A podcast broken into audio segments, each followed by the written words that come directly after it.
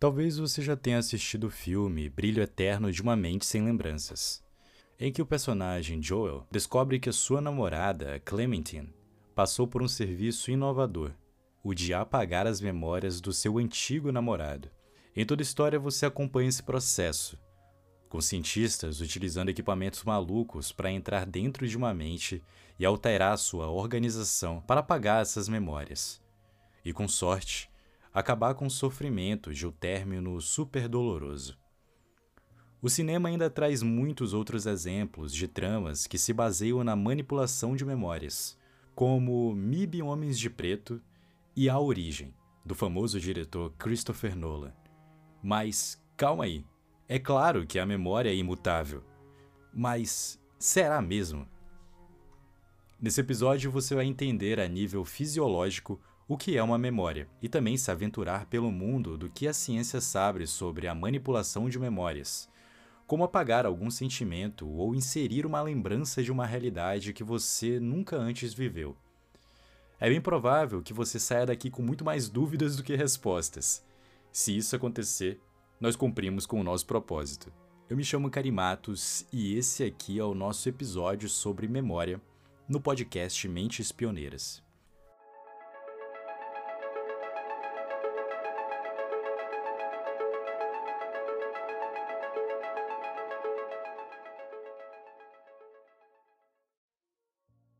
Falar sobre memória pode parecer um tanto subjetivo, delicado e até de certa forma metalinguístico.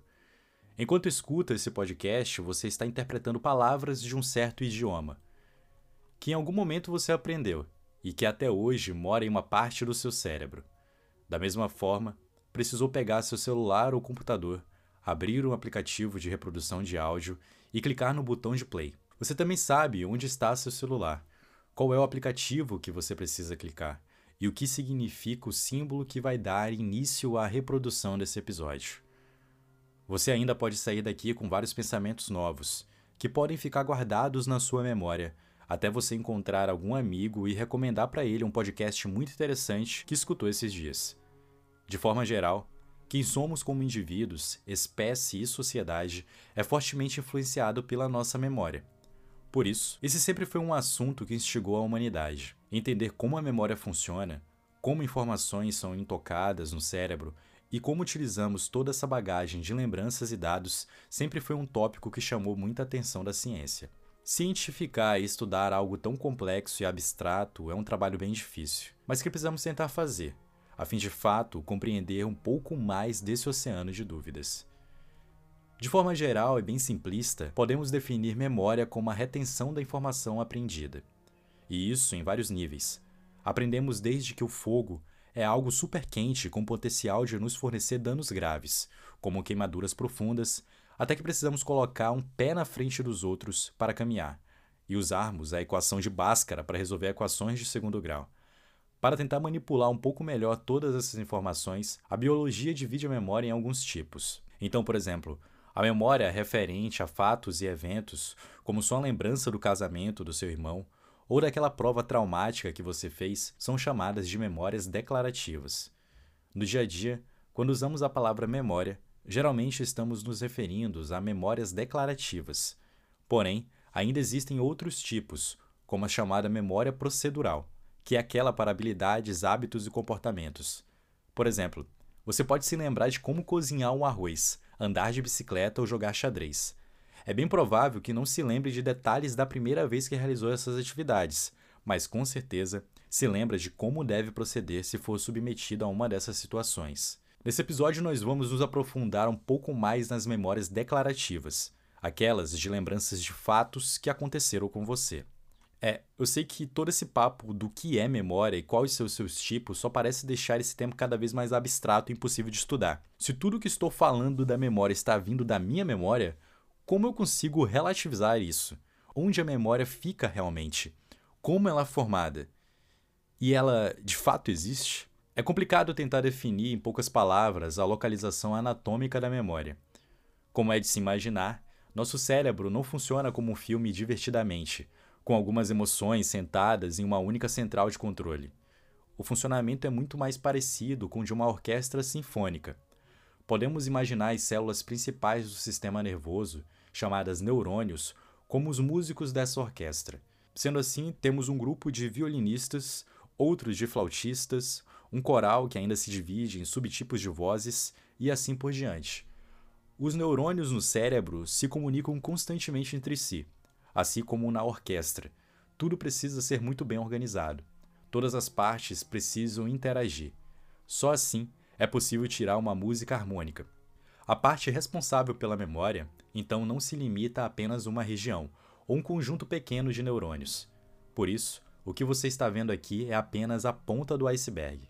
A maior parte de estudos que desvendaram a neurobiologia da memória foram realizadas em animais, e até em pacientes com alguma lesão cerebral, que precisam passar por alguma cirurgia. Um exemplo de estudos foram realizados por Winder Pentfield, médico cirurgião do século passado, durante cirurgias para o tratamento de epilepsia grave. Penfield estimulava eletricamente o cérebro de pacientes em muitas localizações até encontrar a região-alvo, que era responsável por desencadear a crise epilética. Dependendo de onde o cérebro do paciente era estimulado, uma resposta era gatilhada. Quando regiões responsáveis por sensações físicas eram estimuladas, o paciente relatava sentir picadas na pele. Por outro lado, quando regiões responsáveis pela movimentação motora eram estimuladas, ocorria a contração involuntária de algum músculo. O interessante é que quando uma região chamada lobo temporal era estimulada, os pacientes relatavam algumas experiências um pouco mais complexas. Em um relato, o neurocirurgião diz: No momento da cirurgia, a estimulação de um ponto na parte anterior da primeira circunvolução temporal à direita fez com que ele, o paciente, dissesse: Sinto-me como se estivesse no banheiro da escola. Cinco minutos mais tarde, após estimulações negativas de outros pontos, o eletrodo foi replicado em um local próximo ao primeiro ponto. O paciente então disse algo sobre a esquina da rua.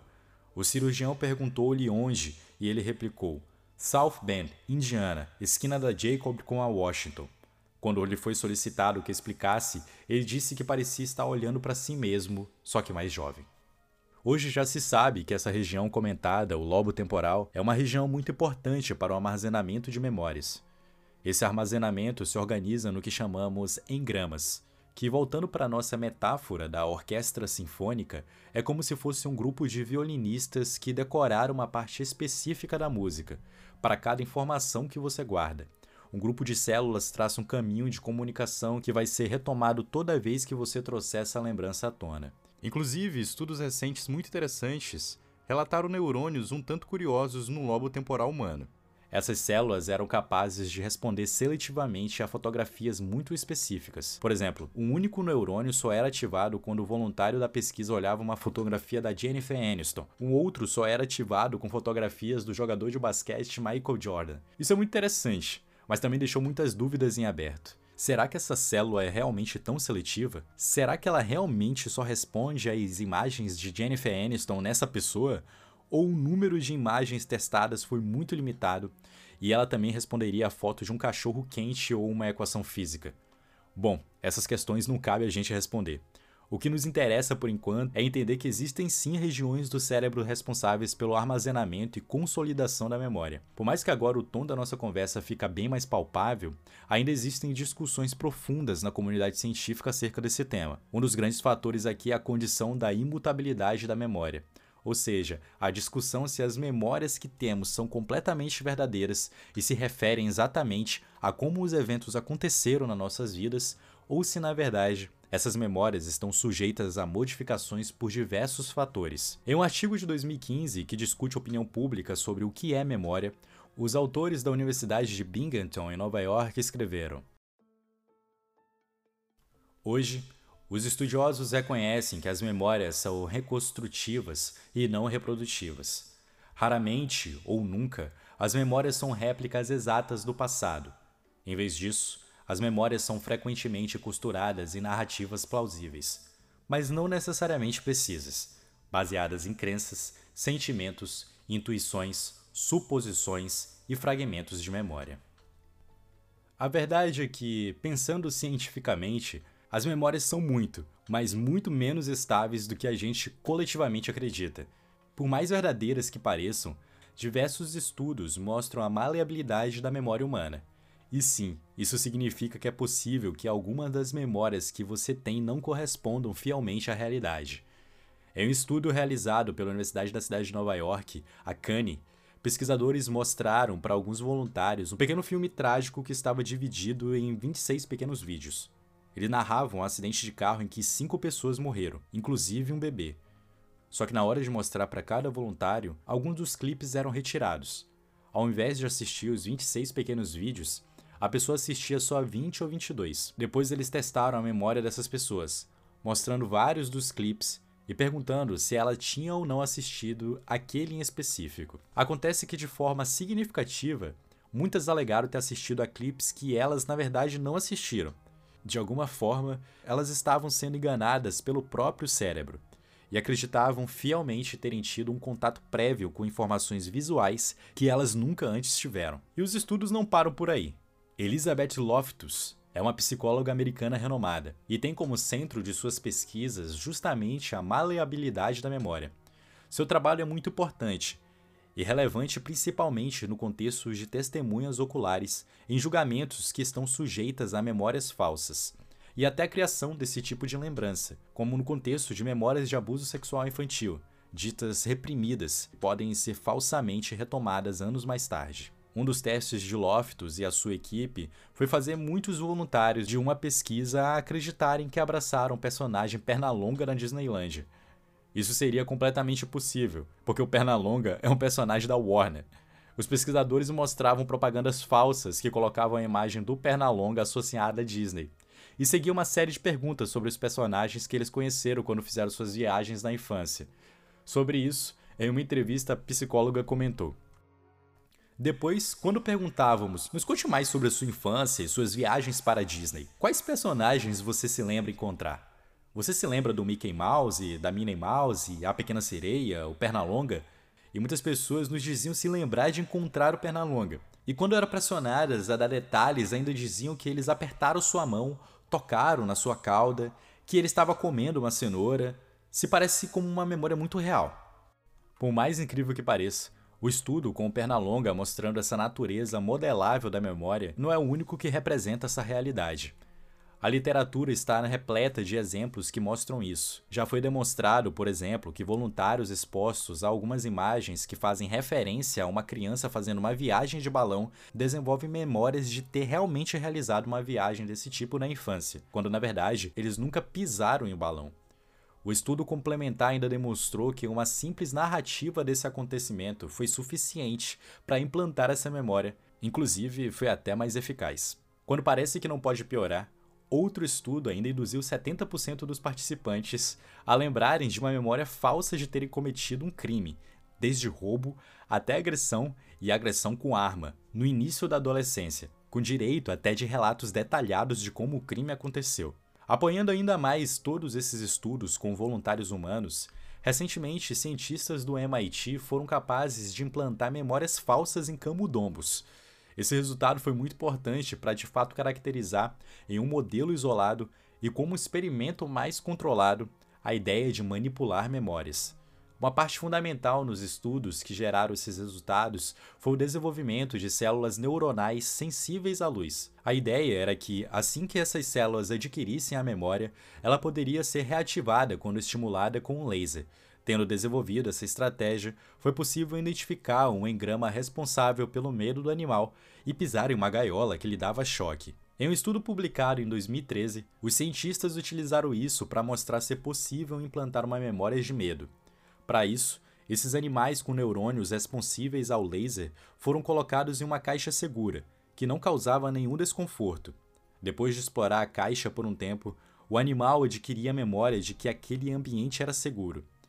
Em outro dia, o mesmo rato era colocado em uma caixa diferente, e a sua memória da caixa segura do dia anterior foi desencadeada pelo uso do laser. Porém, nesse mesmo momento, o rato recebia um choque na pata, no terceiro dia, o rato voltou a ser colocado na caixa segura, aquela primeira, que não causa mal nenhum. Nesse momento, o animal congelou de medo de pisar em uma caixa que na realidade não apresenta nenhum desconforto. Isso significa que os cientistas foram capazes de implantar uma memória falsa no animal, a de que uma caixa que não fornece choques nas patas apresenta o risco. Por mais que ainda pareça algo muito distante, o que separa essa descoberta de avanços revolucionários na medicina é tempo e tecnologia. Os experimentos foram recebidos com grande êxito na comunidade científica, com a técnica sendo cotada inclusive como um possível tratamento para a doença de Alzheimer, por reativar as células e recuperar as memórias. E não só do Alzheimer. A ideia de manipular memórias abraça muitas questões da saúde humana. Aparentemente, também seria possível imaginar a intervenção de quadros depressivos pela implantação e a reativação de memórias positivas. Mas, claro que ainda estamos explorando os primeiros achados, e muitas dúvidas precisam ser respondidas antes de algum avanço tão impactante. Com base em tudo isso, o que a ciência nos diz é que a memória não funciona como um aparelho de gravação de voz e vídeo, que reproduz fielmente aquilo que foi capturado no momento da captação. Cada vez mais, estudos mostram que as informações armazenadas em nosso cérebro estão sim sujeitas a mudanças e que isso acontece naturalmente o tempo todo. Por fim, a gente é o que a gente é mas no fundo somos uma confusa bola de informações sujeitas o tempo todo a infinitos estímulos externos. Eu só espero que a sua memória de ter ouvido um bom episódio seja assim imutável. E também que você não esqueça de nos apoiar no apoia-se barra Mentes Pioneiras para você ter acesso a conteúdos exclusivos e também a esse material aqui. Esse foi o nosso episódio sobre memórias. Esperamos que você tenha curtido esse episódio. Se você estiver pelo Spotify, não esqueça de deixar suas 5 estrelas e avaliar aqui o nosso querido podcast. E se você estiver em outra plataforma de podcast, não esqueça de ativar os sininhos e também se inscrever para você não perder aqui os episódios que estão saindo agora semanalmente, tá bem? Então é isso. Obrigado pela sua audiência e até o próximo episódio.